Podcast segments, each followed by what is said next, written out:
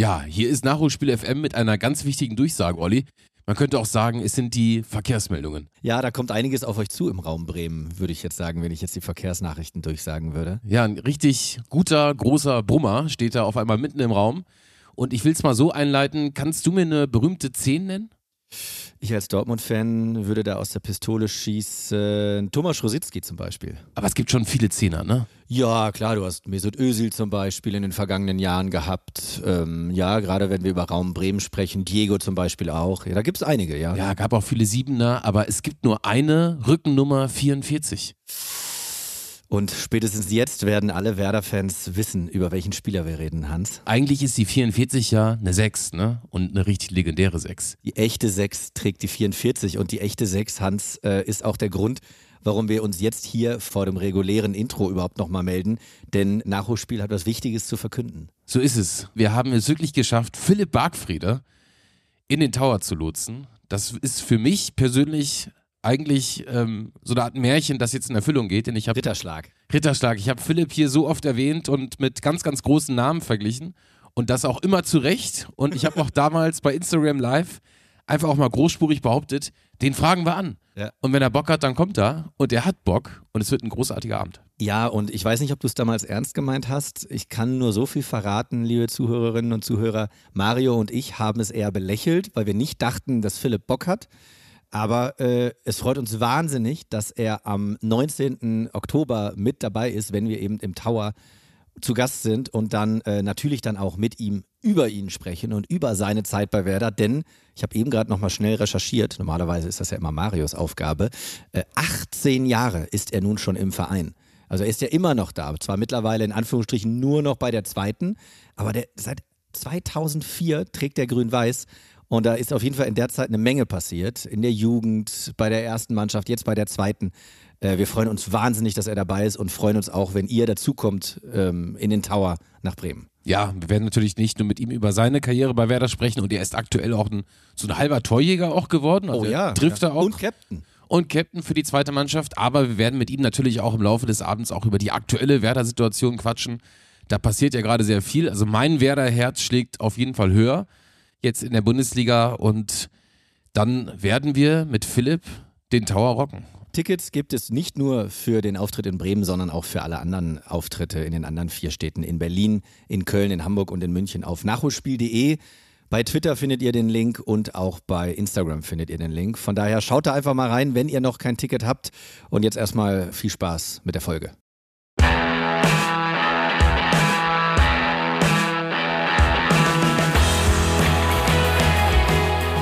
Folge 144 zum 144. Mal sagen wir, obwohl haben wir das von Beginn an gesagt? Nee, ne? Fußball ist Geschichte, deshalb reden wir drüber. Ich dachte, wir haben einen neuen Claim. Hier ist Ach so. deutsche Vermögensberatung mit Finanztipps. Ja, da ist wohl der Wunsch der Vater des, oder das Portemonnaie, ich weiß es nicht. Hallihallo, hier in der Runde, Hallihallo zu Hause. Folge 144. Wir kommen von Old Firm. Vergangene Woche ging es auf jeden Fall ähm, zur Sache. Heute geht es auch zur Sache, aber ähm, ein bisschen weniger schottisch. Also ich glaube, wir verstehen heute die Leute. Ich freue mich auch sehr auf diese Folge, weil es auch Kultgefahr gibt, sage ich jetzt mal. Also es gibt Gefahr ja gleich. Gefahr, ja oder Kult, Gefahr ist immer da. Kultpotenzial, also sagen wir es mal positiv. Weil es uns in den vergangenen Wochen immer mal wieder passiert ist, wollen wir am Anfang über unsere Tour sprechen oder am Ende? Oder, oder gar nicht. Und wir bauen es hinterher. Das ist Naja, es, gibt ja, es gibt ja gewisse Verbindungen, oder? Zu unserem heutigen Thema. Also man kann sagen, Kult, so im Nachgang. Oder man sagt, Ja. ah, kein Konzept, oder war eine gute gescheitert. Idee, aber- hat nicht geklappt. So ist es. Okay, ich würde sagen, wir reden hinterher drüber, oder? Dann starten wir jetzt erstmal in die Folge. Äh, und wenn wir uns, wenn wir, ähm, wie sagt man immer so schön, den Korken aus dem Kopf gequatscht haben, sagt man das so? Ich sag das so. Den Korken aus der Ich habe Flasche. selten so gehört, aber lassen wir es stehen. Ja, oder? Wir wollen mal mit einem großen Zitat einsteigen. Oh, gerne. Ich glaube, dass die deutsche Mannschaft über Jahre hinaus nicht zu besiegen sein wird. Franz Beckenbauer. Das war Franz Beckenbauer 90 oder wann war Genau. das? Im Zuge der politischen Wende in Deutschland, als also dann die Ost- als auch die Westnationalspieler eine Nationalmannschaft gebildet haben, der Weltmeistertitel und die große Vision die am Ende ein großer Wunsch bleiben sollte von Franz Beckenbauer. Oder um es mit einem anderen großen Zitat zu kontern, vertan sprach der Hahn und stieg von der Ente. Oder man sagt einfach Stoichkov und Letschkov. Ja, und alles, was danach kam. Also, Wir haben ja hier bei Nachholspiel sämtliche Krisen und auch Erfolgserlebnisse in den 90ern, Mitte 2000er Jahren aufbearbeitet. Also ich gebe euch noch mal so eine kleine Übersicht. EM 92 im Finale gegen Dänemark verloren. Ein Big Mac Menü mit Pokal bitte, Folge 47. WM 94 aus im Viertelfinale gegen Bulgarien, der Futschfinger der Nation, Folge 48. EM 96, Hold My Bierhoff, Folge 93. WM 98, 98 aus im Viertelfinale gegen Kroatien, Wörns und wer war der andere, der es verkackt hat? Da war Schuka. Ach so, du meinst äh, Matthäus. Matthäus, sehr gut. Folge 97 und ein Wort mit T in Bezug auf den deutschen Fußball. Trauma.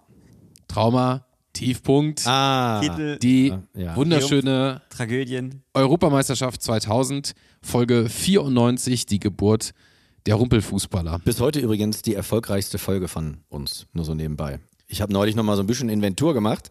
Ähm, da habe ich nochmal gegengerechnet. Ist es wirklich die erfolgreichste Folge? Vielleicht ja- sollten wir häufiger über Tiefpunkte sprechen und nicht immer über Titel oder über Champions League Siege. ja, so ein Weil- bisschen hat es ja heute damit auch. Ja, eben. genau, also weil, weil das Wort ja schon gefallen ist, also die Rumpelfußballer und auch diese Folge von uns hat ja sehr, sehr viel Kultpotenzial, weil einfach damals die Typen, die Verantwortlichen auch sehr kultig daherkamen. Äh, Hashtag Erich Ribbeck und Anzug Uli Stielecke. Aber wir haben bei Nachholspiel, wie gesagt, schon all diese Turniere angerissen und über so viele verschiedene Mannschaften gesprochen in Bezug auf den DFB, haben aber zwischen Tiefpunkt, Sommermärchen und Maracana ein Team völlig vergessen. Und es mag sein, dass dieses Team in den DFB-Archiven irgendwo in so einen Schrank äh, gesperrt und versteckt wurde. Meinst du, da kommt irgendwann noch ein Tresor raus und dann muss man den öffnen und letztendlich sind nur ein paar Briefmarken drin von diesem besagten Team. Es ist das Team 2006. Ja, das ist damals ein Riesenprojekt gewesen vom Deutschen Fußballbund. Ähm, es sollte die Perspektive des deutschen Fußballs sein.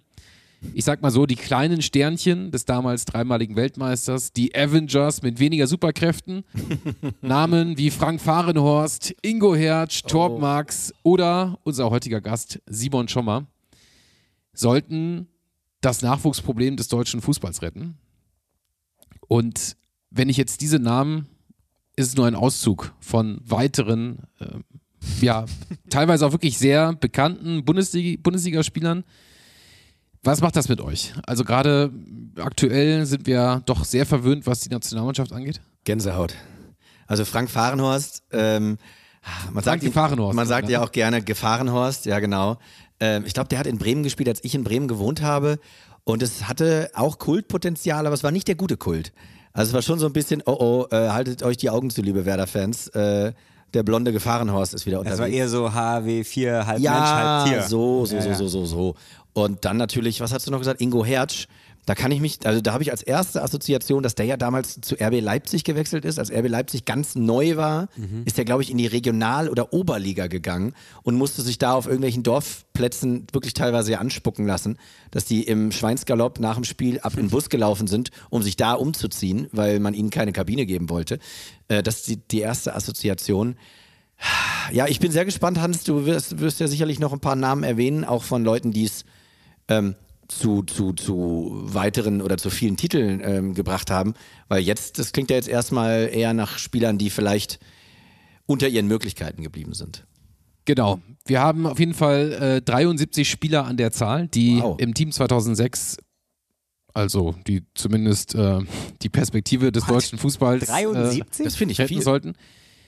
Und ich würde euch zu Hause empfehlen, macht euch mal irgendeinen Artikel auf im, im, im Internet und äh, schaut euch mal während der Folge so ein paar Namen an. Wir werden heute nicht alle namentlich erwähnen können, aber so ein paar sind es dann schon, die auch Erwähnung finden müssen, weil, wie gesagt, wir reden jetzt nicht nur von der Nationalmannschaftskarriere, sondern natürlich am Ende auch von Profis, die dann in ihren Vereinen sehr, sehr groß geworden sind und äh, Ruhm erfahren haben.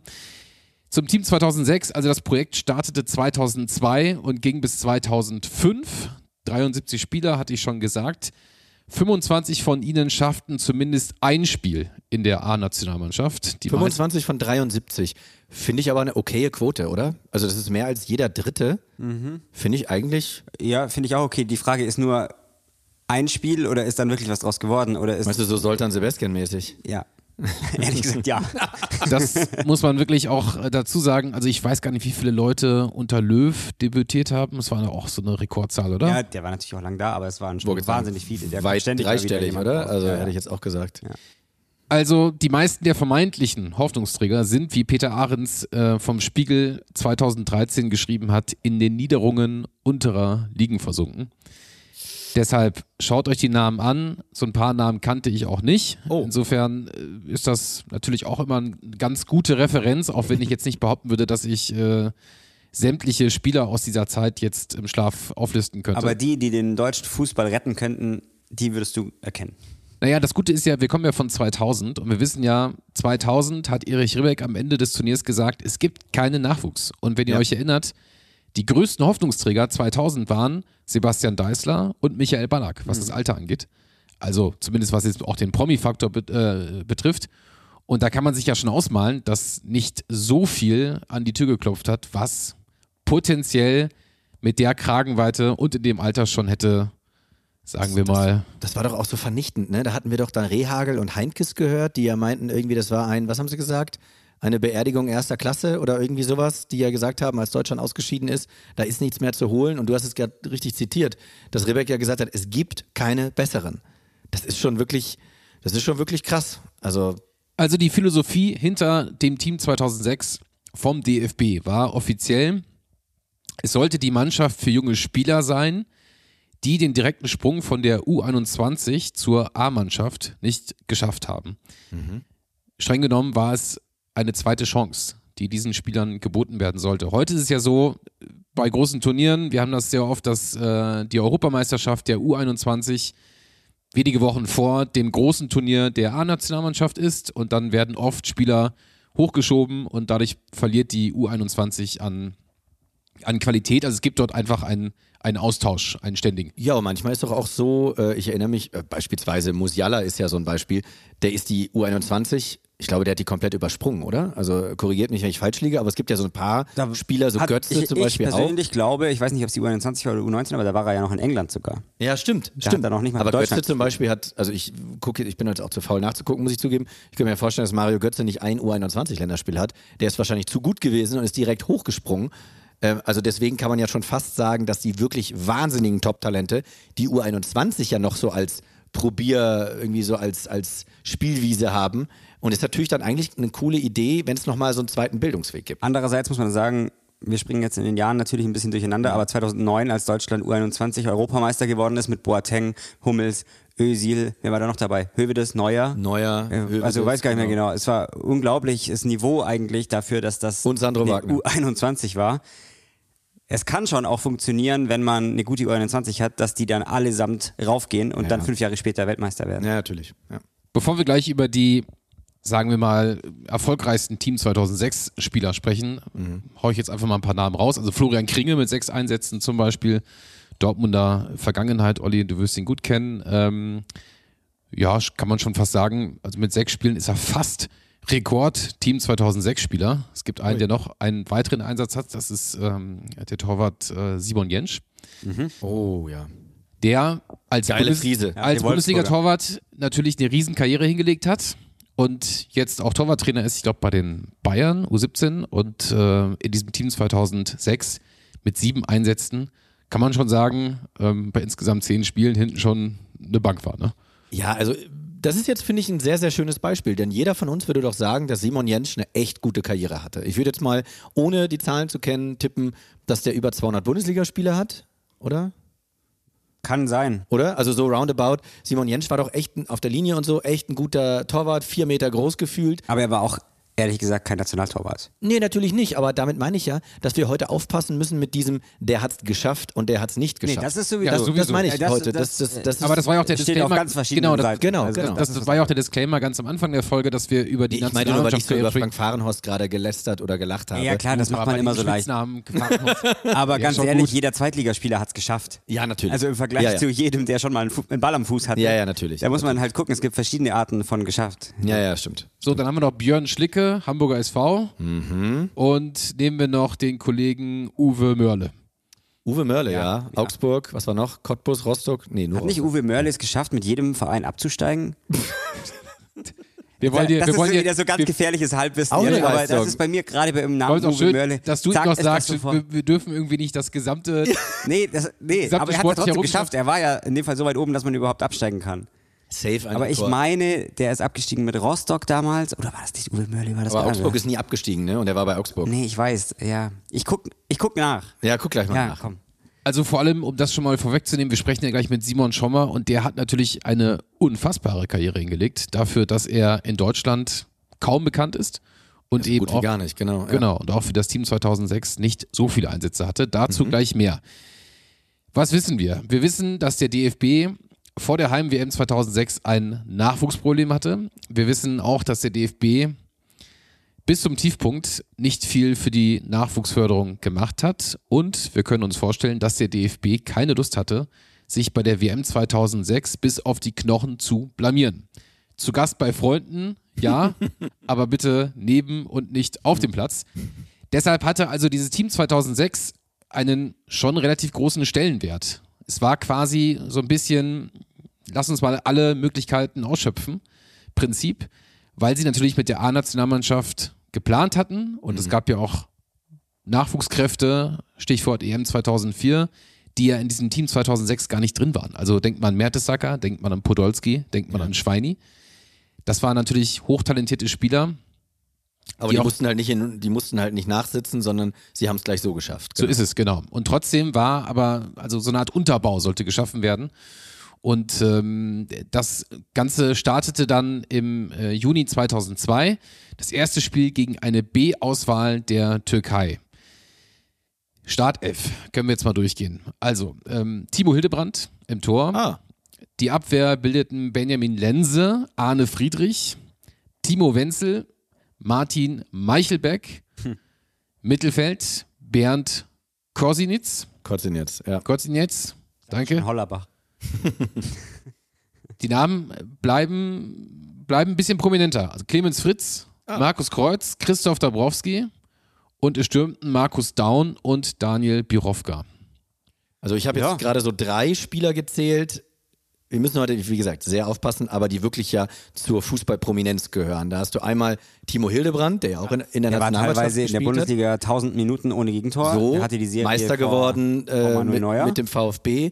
Dann hatten wir ähm, in der Abwehr hatten wir, wer, wer war der zweite Spieler, den du erwähnt hattest? Äh, Benjamin Lense. Nee, Den hattest du wahrscheinlich den zweiten. Abwehrspieler, den du erwähnt hast. Achso, äh, Timo Wenzel, Martin Meichelbeck.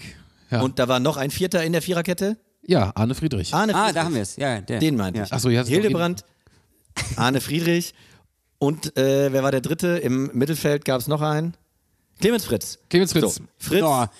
Ja, wir können, Ja, wir okay, können, doch kann man sagen, aber ich finde, Daniel Birovka war teilweise ein richtig großes Talent. Ich weiß nicht, ob ihr euch so genau zurückerinnert. Aber aber teilweise der- ein richtig großes Talent. Ja, ja, aber für einen gewissen Zeitraum. Ja, ich der weiß, so, was du meinst.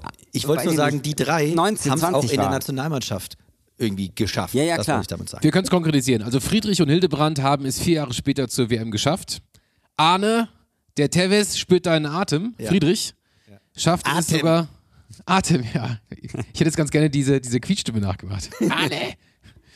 Äh, schafft es sogar in die Startformation. Auch Mike Hanke und Tim Borowski fingen im Perspektivteam an und haben es am Schluss zu Jürgen Klinsmann und zur WM 2006 geschafft. Auch eine gute Quote. Wenn du überlegst, drei, vier Spieler aus dem Kader da hoch, ist doch gut. Und vor allem hat nicht Tim Borowski auch die Die Vorlage beste Kopfballvorlage. für Miro Klose im, Richtig. Spiel gegen Argentinien, oder? im Spiel gegen Argentinien. Ja, Ja. stimmt. Auch eine tolle Zeit bei Bayern gehabt dann. Und immerhin zwei Tore geschossen beim 2 zu 5 gegen Werder. ich finde, der, ich finde, der größte, der größte Moment von ich glaube, es war Timo Hildebrand in der Doku Sommermärchen, wo sie so ein Trainingsspiel machen und ich glaube, Timo Hildebrand stellt sich beim Elfmeterschießen in die Ecke mhm. und, und, signalisiert, schießt du einfach hier mhm. auf die Ecke. Und ich weiß nicht, wer da schießt, aber er trifft trotzdem. Mertesacker oder Borowski war es, glaube ich, einer von beiden. Zieht trotzdem ab oder Frings, keine Ahnung, und trifft trotzdem. Ja, keine Glanzparade in dem Moment, aber, aber es sind ja jetzt schon mal ein paar Spieler, das ist doch cool. Damit kann man doch arbeiten. Das sind jetzt schon mal ein paar Spieler, die man A natürlich kennt, aber halt die es auch B in den A-Nationalkader geschafft haben. Es war jetzt nicht irgendwie so, dass man dachte, oh Gott, wen haben wir jetzt hier noch rumlaufen? Ah ja, da ist noch der und der und der. Kurzer Einwurf jetzt von mir. Uwe Mörle ist ja. wirklich abgestiegen des Öfteren. 2005 mit Hansa Rostock, ein Jahr später mit Duisburg, also zweimal aus der Bundesliga abgestiegen und dann 2014 auch noch mit Cottbus in die dritte Liga abgestiegen. Ah, okay. Das kannst du auch gerne mit all den anderen sagen wir mal, 50 Namen machen, die heute vielleicht nicht so bekannt sind. Ich schmeiß dir gleich mal ein paar rüber und dann machst du. Jetzt schau ich einfach, wer abgestiegen ist. Ob es hinter dieser ganzen Team 2006 Kampagne, Kampagne ist das falsche Wort, hinter diesem Projekt überhaupt ein Konzept gegeben hat und wie wurde dieses Konzept auch diesen Spielern vermittelt? Ja, das ist ja auch interessant. Ähm, also Gab es die Garantie, du bist auf jeden Fall beim Sommermärchen dabei oder äh, war es einfach nur, wir wollen mal hier so ein bisschen experimentieren und äh, hast du Zeit? Das fragen wir jetzt unseren Gast, Simon Schommer. Er gehörte zu den großen Talenten im deutschen Mittelfeld, hatte im April 2004 gegen Russland seinen einzigen Einsatz für Team 2006. Auch wenn er es nicht ins Sommermärchen schaffte, hatte er eine fabelhafte Profikarriere. Zweimal Meister mit Red Bull Salzburg, Europa League mitgenommen, die niederländische Liga unter anderem mit Twente, Roda, Alkmaar und Almelo durchgespielt. Und alles begann in meiner Heimat in der schönen Grafschaft Bentheim beim FC Schüttorf. Simon, ich glaube, das letzte Mal, als wir uns gesehen haben, das war auf dem Abiball meines Bruders und der ist verdammt lange, lange her. Und endlich kommen wir mal wieder dazu, mit dir zu sprechen. Willkommen bei Nachholspiel. Vielen Dank, freue mich. Simon, wo wir doch gerade beim Thema Abitur waren, hast du mehr Erinnerungen an deine Schulzeit oder an das Team 2006? Das ist eine gute Startfrage, das muss ich ganz ehrlich sagen. Nein, ich muss dir ganz ehrlich sagen, ich habe mehr Erinnerungen an meine Schulzeit als an das Team 2006, weil man auch einfach auch mehr Erinnerungen haben kann. Ich habe ja gehofft, dass es mehrere Spiele sein würden. Ich habe auch noch probiert zu schummeln am Anfang, habt ihr gesagt, ich hätte zwei gemacht. aber leider war es wirklich nur eins. Aber nein, es sind mehr Erinnerungen natürlich an die Schulzeit. Natürlich auch mit deinem Bruder lange Zeit in einer Klasse gesessen. Also das war ein war eine schöne Erfahrung auf einer schönen Schule, seid ihr ganz ehrlich. Ja, das stimmt. Und man kann verraten, Simon hatte, glaube ich, Leistungskurs Sport und als äh, späterer Profifußballer, also ich glaube, es waren knapp knapp 15 Punkte, die du am Ende geholt hast, ne, im Abitur? Also ich sag dir ganz ehrlich, ohne den Sport hätte ich mein Abi nie geschafft. das, war, das war mehr Notwendigkeit. Also ich musste Sport wählen in den Hauptfächern, damit ich überhaupt vernünftig Abitur mache wir wollen mal deine Erinnerungen an das Team 2006 äh, gemeinsam auffrischen. Also ein Spiel in Russland, ähm, eine Halbzeit hast du spielen dürfen. Ja. Welche Erinnerungen hast du noch an diesen Auftritt? Also erstmal war es, war es äh, natürlich für mich unglaublich, dass ich wieder eingeladen wurde nach langen, äh, naja, Abstinenz eigentlich im Nationalteam. Ich habe ja in der Jugend einige Male gespielt, bin dann nach Holland gewechselt zum Spiel und kam dann endlich wieder ins 2006-Team wie du so schön sagst, die große Veränderung im kompletten deutschen Fußball und durfte dann wirklich mit, mit äh, einigen Jungs Fußball spielen, die ja wirklich was drauf hatten und die auch schon in, in der Bundesliga damals schon die ersten Einsätze hatten, wie Tim Borowski zum Beispiel. Und das waren schon, äh, das waren schon gute Fußballer und das hat mich sehr gefreut, dass ich dabei sein durfte.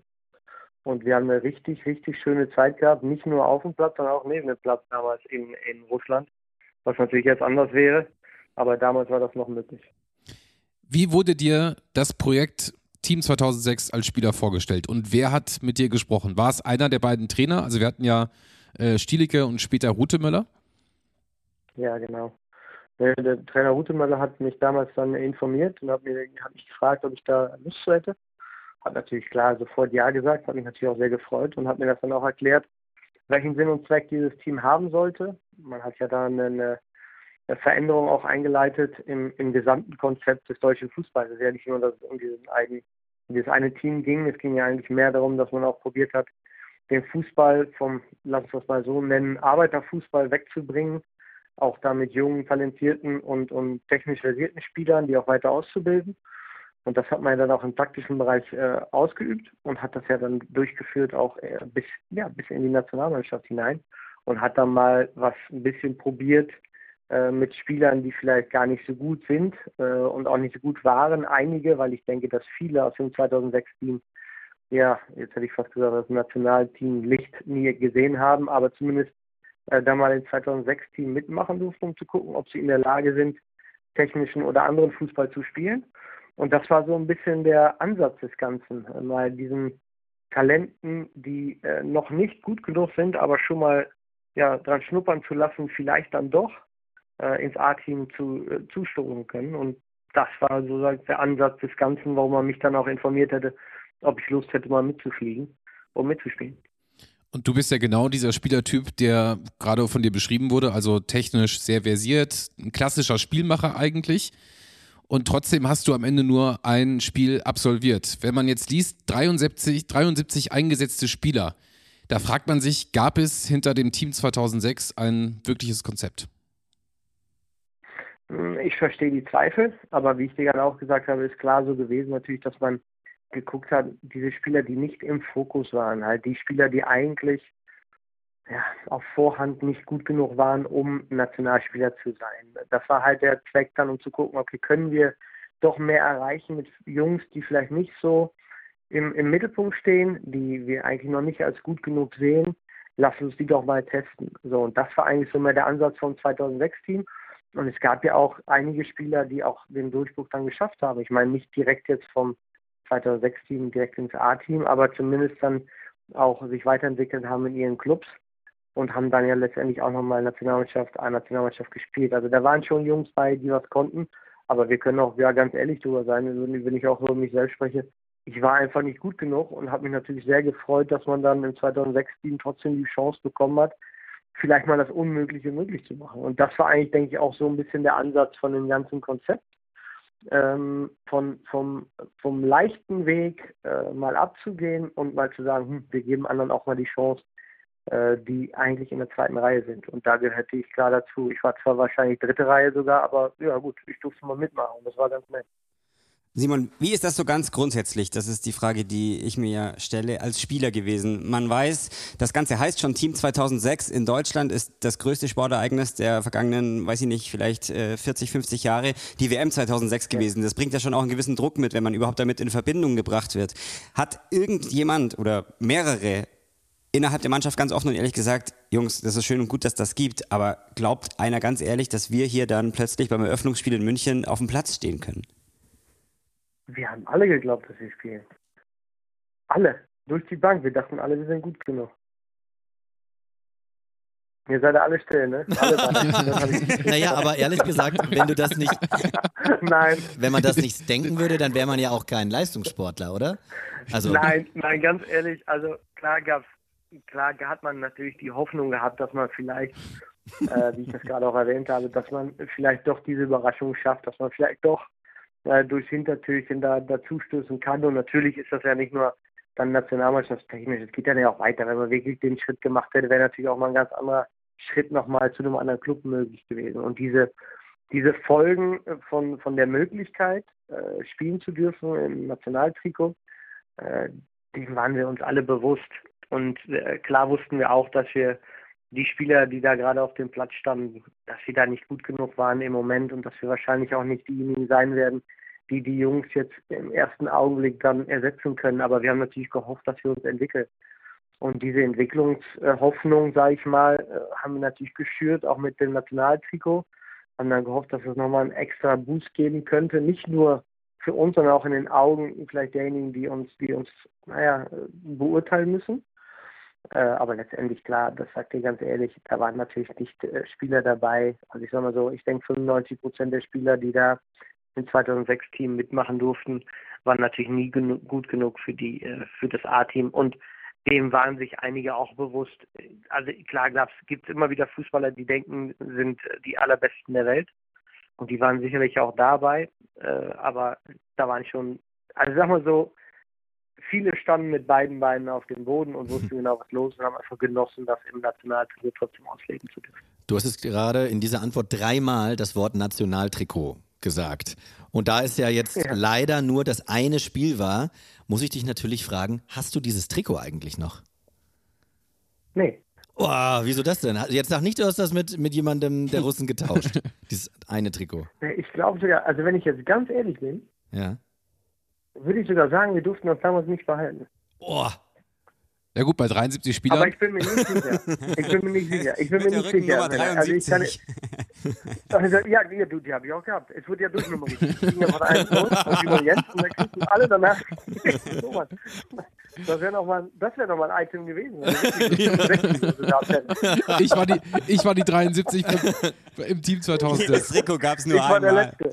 Ja. Aber das ist doch jetzt das eine gute, gut, gute Rechercheaufgabe für uns, mal zu klären, ob ihr damals das Trikot behalten durftet. Weil das würde jetzt natürlich, ich weiß es ja, nicht, ich ähm, ähm, im Gegensatz zu Hans bin ich ja nicht, äh, habe ich ja keine direkte persönliche Verbindung zu dir. Das heißt, ich weiß nicht, ob bei dir zu Hause jetzt alle Trikots aufgehängt werden von den ganzen Vereinen. Aber das Trikot hätte ja sicherlich einen Ehrenplatz, oder nicht?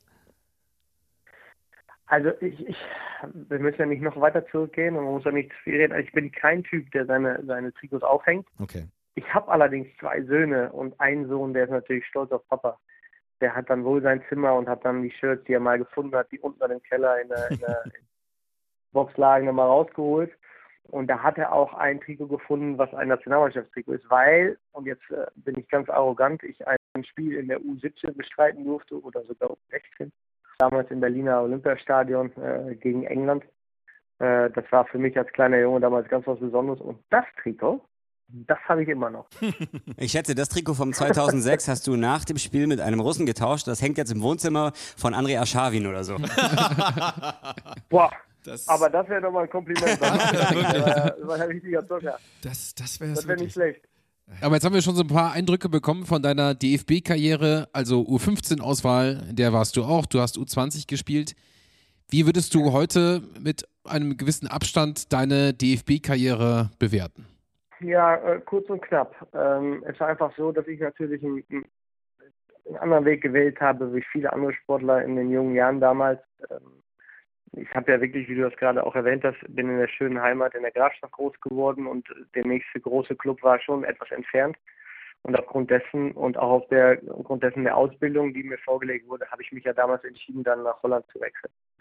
Äh, für mich war das Abitur einfach immer unglaublich wichtig zu machen. Ähm, war auch Voraussetzung vom, von meinem Elternhaus, ansonsten hätte ich nicht Fußball spielen dürfen. Und daher bot sich einfach an, damals auch zum FC Twente nach Holland zu wechseln. Ähm, aufgrund der Ausbildung, aber gleichzeitig auch, weil ich meine Schule halt absolvieren konnte im schönen äh, Gymnasium in Baden. Ähm, und deswegen musste ich dann irgendwann mal die Wahl treffen und wurde dann auch gefragt vom, von der Auswahl, ob ich noch bereit wäre zu spielen und habe dann selbst eigentlich in jungen Jahren gesagt, das wird mir alles zu viel. Äh, Schule, äh, Profifußball beim Club, äh, gleichzeitig hat man natürlich noch ein Privatleben und habe dann leider der Nationalmannschaft AD gesagt mit 16 Jahren, mit 15 Jahren. Äh, und das hat man natürlich auch mir nicht, nicht äh, im Dank abgenommen. Deswegen war für mich diese Berufung ins 2006-Team auch nochmal was ganz Besonderes, dass ich nochmal zurückkommen durfte. Also die Einschätzung für meine DFB-Karriere war gewollt, äh, zu kurz, aber gleichzeitig auch, sage ich auch ganz ehrlich, äh, mit einem Sebastian Deißler damals vor meiner Nase. Vielleicht sogar ein bisschen clever, um zu sagen, dass man dann diese Niederlage nicht erleicht, äh, erfahren muss, dass man doch nicht spielen sollte. Mhm. Und habe dann äh, die Reißleine gezogen und bin dann über die Grenze gegangen. Ich kann mich übrigens noch mal zurück auf den Schulhof immer noch daran erinnern, wie du damals nach der Schule von, von so einem Twente äh, Bully abgeholt ja. wurdest. Und ähm, wie das dann so ist auf dem Schulhof, du bist ja, du bist ja sechs Jahre älter als ich, hast mit meinem Bruder Christian Abi gemacht und damals haben natürlich alle, die auch in der Pause Fußball gespielt haben, immer gesagt, also der Simon, das wird mal ein ganz großer. Und ähm, ja, aber du meinst, er war immer ganz großer, also in der Länge ist er hat nie geklappt. ich bin immer ganz klein. Ja, ich habe dich, hab dich einmal auf dem Sportplatz äh, kicken sehen und äh, ja, das war schon, also da wusste man, okay, das gehst mal besser einen Schritt zurück. Und, äh Die Frage ist, Simon, hast du Hans auch schon mal kicken sehen? ich weiß, was das Schönste ist, ich sollte ja mit dem Hans eigentlich, äh, haben wir, mal, wir haben jetzt vor ein paar Jahren mal wieder Kontakt aufgenommen. Richtig. Da hätte ich eigentlich vorbeikommen sollen, da hätten wir mit allem Mann gekickt im Garten. Genau, bei unserem Sommerfest, ja. Ja, und da bin ich nicht dazu gekommen. Das stört mich immer noch. Aber Simon, das machen wir nächstes Jahr. Wir spielen auch Fußball und jetzt, und jetzt an meine, an meine beiden Brüder ja. die Message. Simon spielt bei mir. So. ja, alles klar. Ich, ich unterschreibe direkt. Muss ich das vertraglich? Ich, ich schicke dir gleich was zu, dann können wir das direkt festhalten, ja.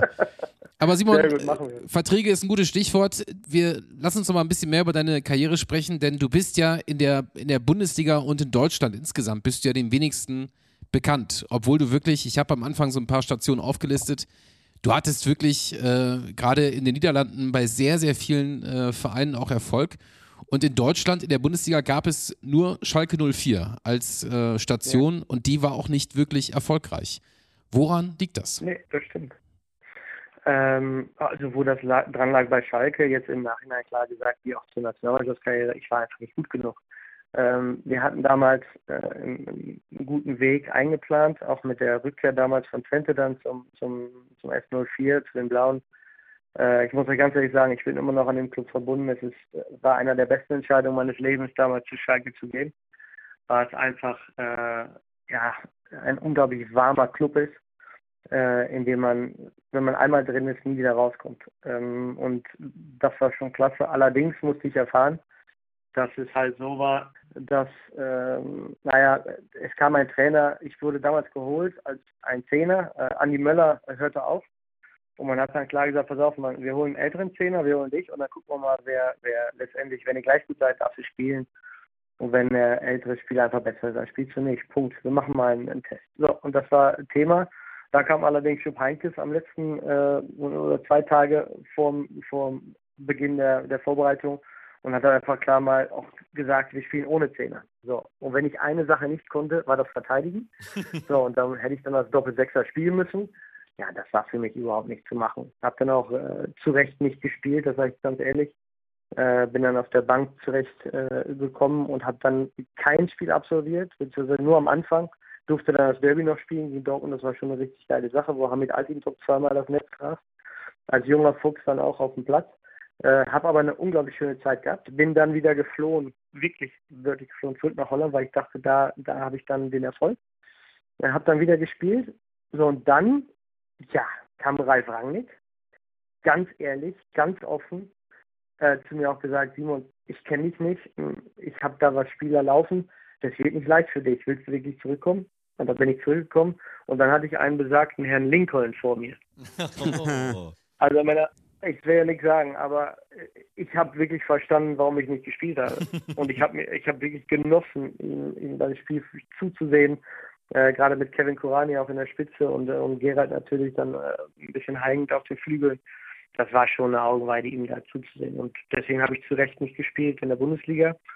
So, und dann äh, war ich wieder immer der, der Typ, der dann gesagt hat, hm, welche Wahl trifft man jetzt? Geht man zu den Bekannten zurück? Wo man dann seinen Erfolg haben kann? Oder traut man sich nochmal, ich sag mal, zum FC Köln zu gehen oder einen anderen Schritt machen in der Bundesliga? Und habe ich dann wieder entschieden, zurückzugehen äh, nach, nach Holland. Und ja, so ist dann meine Karriere auch weitergegangen. Und ist dann auch in Holland, hat dann auch den, den Fuß gefasst, um dann mal zu Louis van Gaal zum AZ Alkmaar zu wechseln. Ja, und so ist dann immer Schritt für Schritt für Schritt weitergegangen. Also über die neun Minuten, die du im Revierderby äh, eben schon gesprochen hast, ähm, also die du eingesetzt wurdest, das ist natürlich schon für jeden Fußballer ein Riesenhighlight. Aber jetzt hast du auch schon ein paar Trainernamen genannt, also ähm, Heinkes, Ralf Rangnick, ähm, Louis van Gaal. Was würdest du im Nachhinein sagen, waren so die wirklichen Highlights in deiner Karriere? Denn du hast ja wirklich auch im Vergleich zu anderen Profis für sehr viele Vereine gespielt. Ja, weißt du, was ist immer, wenn man mich fragt, wieso hast du für so viele Clubs gespielt? Das war ganz einfach jeder hat immer gedacht, der Junge ist richtig gut und nach einem Jahr hat jeder gesagt, den müssen wir sofort wieder los. also, deswegen war diese große Anzahl. Also ich habe mir den Schein geweckt, dass wenn ich wirklich Qualitäten hätte, bis ich dann wirklich da war. Und dann hat jeder gesagt, ach Gott, was haben wir uns jetzt da angefangen? Nein, also bei, bei äh, es war ganz klar so, dass, dass äh, ich wirklich Glück gehabt habe mit meinen Trainern, wie du gerade schon erwähnt hast auch. Ich hatte nochmal Hugh Stevens dann dazu natürlich auch noch ich hatte den besten Manager der Welt mit, mit äh, Rudi Assauer. Ich bin so dankbar, dass ich ihn äh, kennenlernen durfte. Äh, und Trainer natürlich mit Van Gaal, mit Jupp Heynckes, Ralf Rangnick. Das waren schon wirklich Jungs, die wirklich was drauf hatten. Aber auch Fred Rütten und Willem van Hanefin waren, waren richtig gute, gut, gute Trainer, die ich haben durfte. Und meine schönste Zeit, ich sag mal so, wenn man als junger Spieler aufwächst, ist natürlich Twente, da wo ich elf Jahre, nein, elf Jahre, zehn Jahre bei elf Saisons spielen durfte war natürlich was richtig Schönes, wo man dann auch alles mitgenommen hat und jeden kennt und eigentlich jeden Grashalm kennt. in der Umgebung. Dann äh, für mich nochmal ganz besonders war, wie ich gerade erklärt habe, auch Schalke, auch wenn es ganz kurz war, aber immer noch eigentlich mit dem Club sehr eng bin und immer noch zur Traditionsmannschaft fahren kann und äh, werde, wenn ich die, wenn es die Zeit zulässt. Äh, Red Bull, sage ich euch auch ganz ehrlich, war eine Erfahrung, sowas Professionelles wie Red Bull Salzburg habe ich noch nie mitgemacht. Äh, die Umgebung ist fantastisch schön. Wir haben zufällig gerade noch darüber gesprochen, Hans, vor einer Woche am Telefon, wie schön die Umgebung Salzburg ist, das Salzburger Land. Also das war schon mal Wahnsinn, das war wirklich schön und äh, dann nebenher ist dann natürlich AZ Alkmaar, wo ich meine Frau kennengelernt habe, wo ich äh, meinen ersten Sohn eigentlich, wo ich zum ersten Mal Vater geworden bin, war auch ganz besonders. Also ich sag mal so, für mich in Holland war, ähm, ähm, war also am bedeutendsten Twente und AZ. Ich sage immer mein Heimathaus, mein Geburtshaus, Twente und gleichzeitig mein eigenes erstes Haus, was ich mir erbaut habe, AZ Alkmaar. Und äh, aber die beiden Auslandtrips, äh, Red Bull und Schalke, möchte ich auf keinen Fall missen. Also das sind so meine schönsten Zeiten, die ich mitgemacht habe. Und das Allerschönste waren die Europa League-Spiele mit, mit, äh, mit Red Bull, aber auch mit AZ. Das war einfach Wahnsinn. Und die Champions League erfahren zu dürfen auf der Bank mit, mit Schalke. Du bist heute Spielerberater. Ich habe euch gesagt, ich rede viel. Ne? Ja, das ist ja. Also, ihr, Alles cool. Ja, ich habe euch gesagt, meine Antworten sind lang. Aber wir hören dir auch gerne zu, denn du hast ja auch sehr viel erlebt und bist ja auch dem Fußball heute noch treu. Also als Spielerberater und auch als TV-Experte bist du einfach noch voll drin im Geschäft, wenn man das jetzt mal alles zusammenfasst, was du in deiner Karriere erlebt hast. Also vom Team 2006 bis hin zu vielen sagen wir mal, auch Enttäuschungen ähm, durch Trainerwechsel oder durch Positionssystemveränderungen. Äh, Inwieweit profitierst du heute von diesen Erfahrungen, gerade als Spielerberater? Ja, absolut. Äh, vor allen Dingen, dass man weiß, dass im, es eigentlich kaum eine Sicherheit gibt im Fußball. Ähm, das ist natürlich was, was man den Jungs gerade auch mitgeben will. Ich, gerade auch diese diese Unabhängigkeit. Ich möchte halt gerne, dass meine Jungs, mit denen ich arbeite, äh, auch klar erfahren. Klar ist ein Spielerberater auch immer geschäftlich äh, dabei. Ich habe ja nichts, ich habe ja nicht ohne Grund Abi gemacht. Möchte die Jungs natürlich auch helfen da im Geschäftlichen, aber letztendlich ist das Allerwichtigste erstmal, was auf dem Platz passiert. So. Was da ganz wichtig ist, dass jeder Spieler, wir sind ja alle Menschen und wir haben alle ein Ego. Und jeder ist immer ganz schnell, wenn er Kritik bekommt, gekränkt in seinem Ego, wenn was nicht so läuft. Dann denkt man immer, ja, aber warum ich und warum nicht? Was ich einfach jedem Spieler wirklich da mitgeben will und auch, und auch ja, probiere ihm zu erläutern, dass man eine gewisse Unabhängigkeit haben muss. Dass nicht alles, was erzählt wird, äh, Gold ist. Dass nicht alles, was man dir sagt, dass du das für wahre Münze nehmen musst und dass dann direkt direkte Veränderung passiert, sondern dass du wirklich selbst wissen musst, okay, was muss ich tun? Was ist der Weg, den ich äh, ablegen muss? Was ist das Training? Was sind meine Qualitäten? Was sind meine Schwächen?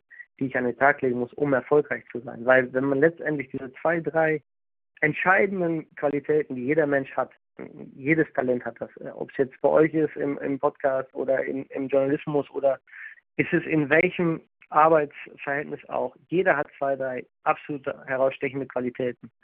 Und wenn man die an den Tag bringen kann, auf dem Platz dann als Fußballer und dadurch auch, äh, wenn man ein gewisses Interesse vom Trainer Erfolg kreieren kann durch die Qualitäten, dann hat man eigentlich erreicht, was man will und dann kann man erfolgreich werden in dem Job. Und das probiere ich den Jungs einfach mitzugeben. Das war ein schönes Schlusswort, Simon. Also wer Simon schon mal bis heute nicht kannte, der hat hoffentlich heute mehr über dich und deine wirklich tolle Karriere erfahren. Ich lege euch sehr ans Herz, auf YouTube mal äh, einen euch von, von Simons Freistößen anzuschauen. Also das, äh, das Gerät, sage ich jetzt mal, was du ähm, gegen Breda verwandelt hast, ist wirklich äh, unfassbar. Also ähm, das konntest du schon ganz gut, Freistöße. Und äh, du bist am Ende einer von 73 eingesetzten Spielern des Teams 2006. Und obwohl du es nicht zur WM geschafft hast, Simon, ist aus dir äh, ein toller Fußballer geworden mit einer großen Karriere bis heute. Und ähm, danke, dass du das alles mit uns geteilt hast. Ich bedanke mich. Vielen Dank.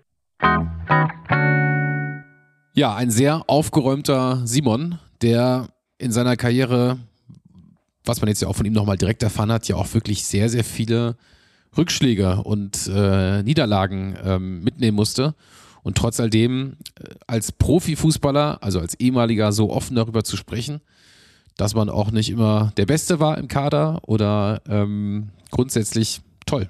Und auch ähm, es genießen konnte, was ich sehr, sehr interessant fand äh, in diesem ganzen sehr selbstreflektierten Interview, ähm, dass er es auch genießen konnte, wenn er seine Konkurrenz hat spielen sehen. Also als er gesagt hat, dass es eine Riesenfreude war, Lincoln, also der Mann, der ihm vor die Nase gesetzt wurde, ähm, das, wie der gespielt hat, mit Kurani zusammen und Asamoah zusammen, dass er dann draußen sitzt und sagt, ja, das waren die schönsten Momente mit Schalke. Äh, er sagte ja auch, die Champions League-Spieler auf der Bank. Also allein das ja, ja, fand ich schon sehr, sehr. auch. Ja, ja. Ist mit Sicherheit eine richtig tolle Erfahrung, die auch lange nicht jeder machen kann, auch wenn er noch so ein guter Fußballer war. Champions League dabei sein.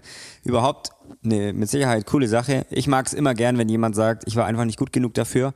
Es gibt genug Leute, die sagen, der Trainer hat falsch entschieden. Ja. Ich finde es gut, wenn man so ehrlich ist. Ja, das Team 2006 wurde dann im äh, Jahr 2005 eingestellt. Am Ende haben wir zehn Spiele, vier Siege, vier Unentschieden und zwei Niederlagen. Gar nicht so viel, ne? Zehn Spiele innerhalb was? 2002, drei, vier, fünf, in vier Jahren zehn Spiele? Nee, das ist wirklich, also wahrscheinlich wirst du gleich fragen, Hans, was ich gelernt habe.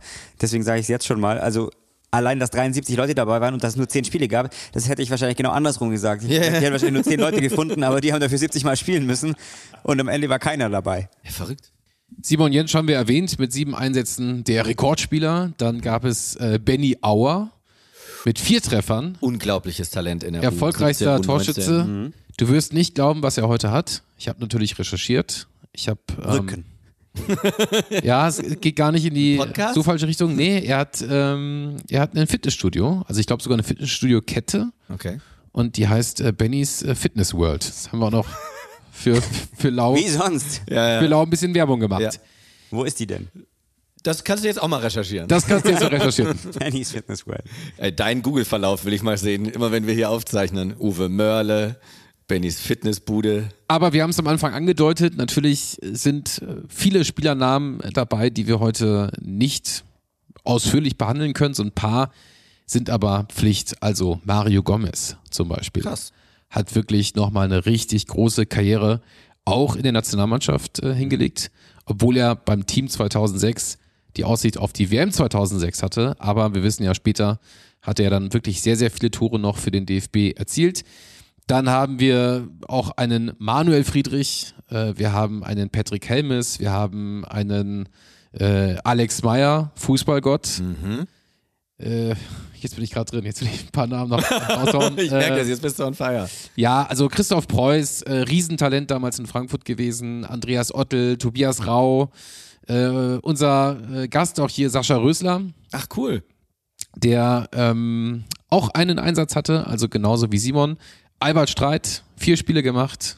Ähm, es ist wirklich eine sehr illustre Runde. Also nehmt euch die Zeit und Es ist halt wirklich gefühlt, es hat ja äh, Simon, glaube ich, auch gesagt, oder hast du das gesagt von wegen, nee, Simon meinte, dass er sich selber in der dritten Reihe gesehen hat. Und das ist auch so ein bisschen so das Motto, ne? Also es ist nicht erste Reihe und meistens auch nicht zweite, mal ausgenommen, ne, irgendwie Clemens Fritz und so weiter, aber dritte Reihe kommt halt hin, weil Albert Streit hatte ja auch einen geilen Fuß aber war halt nie für ganz, ganz oben. So ist es. Äh, Fabian Ernst, Robert Enke, Mustafa Dogan, auch einer, der dann im, im Zuge ähm, der EM 2000, glaube ich, auch eingebürgert wurde. Das war ja damals auch ein Ansatz vom DFB zu sagen, wir müssen einfach auch schauen, dass wir, dass wir auch andere Typen reinbekommen.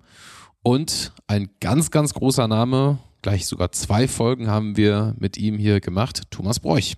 Ah, verrückt. Ja, insofern, es ist schon am Ende. Ähnlicher Spielertyp wie Simon wahrscheinlich, oder? Spielmacher, eher etwas kleiner, etwas wuseliger, geiler Fuß, guter Freistoß, auch ein bisschen eigen, äh, so von der, von der Attitüde her. Klassischer Zehner. Ja. ja. Auch Robert Enke, wohlgemerkt, war ja. ein Teil vom Team 2006. Es ist also eine Liste, 73 Spieler, die, glaube ich, einen ganzen Tag ausfüllen kann, wenn man sich dann äh, bei transfermarkt.de anschaut, wo diese Spieler am Ende gelandet sind. Nicht alle in den unteren Niederungen, wie ähm, der Spiegel geschrieben hat, aber so ein paar sind dann doch durchs Raster gefallen und haben den Sprung nach oben einfach nicht geschafft. Aber das hat Simon erklärt. So ist am Ende eben auch der Leistungssport. Ja, jetzt die große Frage, Mario. Was hast du heute mitgenommen? Die Zahlen. Bennys Fitness World ist in Landau in der Pfalz. Ah, das, ja. Das ist es. Und zum anderen, das, was ich eben schon gesagt habe, ich hätte nie gedacht, dass es nur so wenige Spiele gab. Warum, weiß ich nicht. Es gibt ja selbst mehr Länderspielpausen über einen Zeitraum von drei, vier Jahren, in denen es das Team 2006 gab. Ich verstehe es nicht. Ähm, ja, ja, du musst ja auch Mannschaften finden, die ja Stimmt, du musst ja Gegner finden. Ähnlich wenn das, erste, ja, logisch. Ja, wenn das stimmt. erste Ja, Spiel klar, gegen richtig. Türkei 2 sozusagen war, das war ja wahrscheinlich fast nur gegen, gegen eine B-Mannschaft. Richtig, oder gegen U21, aber die spielt ja meistens gegen andere U21. Genau. Das erklärt einiges. Wahrscheinlich ist das das Richtig, Problem. also habe ich noch mehr gelernt jetzt, als ich eigentlich sagen wollte, aber 73 Spieler ist eine Hausnummer. Ja, Absolut. Ja, und hätte das, ich echt nicht gedacht. Nie im und- Leben. und- Wenn du am Anfang gesagt hättest, ratet mal, hätte ich gesagt 25. ja. Das letzte Spiel war dann am 15. November gegen die österreichische Perspektivauswahl mit dem schönen Namen Future Team Österreichs. auch immer noch mal irgendwie ihre Ein eigenen... Ja, ja, aber die haben die ja. Jahreszahl weggelassen. Stimmt. Das kann sein, dass die immer noch Ja, spielen. die hatten ja keine WM zu Hause, ne? Also, Ja, und die EM zwei Jahre später. Stimmt. Ja, hätte man ja schön auf... Ja. Naja.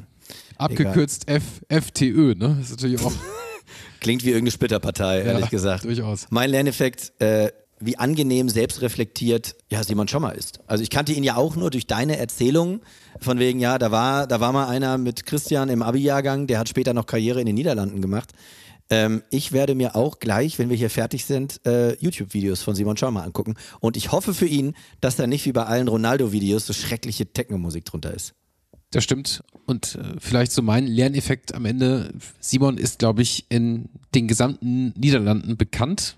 Also große Spieler, also Holland ist ja auch eine Fußballnation, äh, werden mit ihm schon mal zu tun gehabt haben, entweder heute als Berater oder damals eben als Trainer, Funktionäre, Mitspieler. Und äh, ja, in Deutschland gibt's äh, gibt's glaube ich, keinen, der ihn so wirklich gut kennt. Nur in der Grafschaft, da ist er bis heute ein absoluter Superstar. Ja, super. Vielen, vielen Dank, Hans, dass du ein bisschen Heimat hier in diese Runde und nach äh, dank Spotify nach ganz Deutschland gebracht hast. Wir werden zu Hause alle Leute googeln, was ist denn diese Grafschaft? Ja, genau, Das klingt ja. irgendwie wie im Rosamunde Pilcher-Film, die Grafschaft Kent oder Yorkshire oder so. Nein, Leute, es ist äh, die Grafschaft Bentheim. Das ist so das Dreiländereck Niedersachsen, Niederlande, Nordrhein-Westfalen. Kann aber trotzdem sein, dass da noch irgendwann ein ganz romantischer Film gedreht wird auf dem Schulhof, Ja, ja. Wenn Simon mit Hans Freistößig. Aber er hat ja gesagt, also er ist ja beim FC Schüttorf groß geworden. Ja. Und er hatte ja vorhin gesagt, äh, der nächstgrößere Verein war ein bisschen weit weg. Also zwischen Schüttorf und Bentheim sind es, glaube ich, gerade mal so zehn Kilometer. Ich glaube also, nicht, dass er den Verein meinte. äh, Hätte aber mal machen sollen. Nein, vielen, vielen Dank. Das hat großen Spaß gemacht. Denn, wie gesagt, das Team 2006 wird ja immer wieder herangezogen, wenn man sich so ein bisschen lustig machen möchte über diese ganze Zeit, die ja dann doch etwas düster war. Und ich finde, dass Simon das heute auf eine sehr humorvolle Art und Weise auf der einen Seite B, auf der anderen Seite entkräftigt hat. Also ähm, die Und ganzen er hat Namen uns, er hat und uns Geschichten. zum ersten Mal zum Schweigen gebracht. Oh ja. Das waren wirklich drei sehr, sehr lange Sekunden, als alle dachten, oh. die haben das wirklich geglaubt. Gut, gut, dass wir nicht eine Radiosendung machen. Da würde jetzt das Moment ja nicht sagen, das glaubst du anfangen. wohl selber nicht, dass ihr das angeglaubt habt. Ja, war sehr, sehr schön. Also auch nochmal, Simon, vielen, vielen Dank für diesen kleinen äh, Lacher, beziehungsweise für das Schweigen. Das hat noch nie jemand geschafft. Ah, Schön. So, was machen wir jetzt? Wir werden nicht schweigen. Ich würde sagen, wir stoßen gleich nochmal an.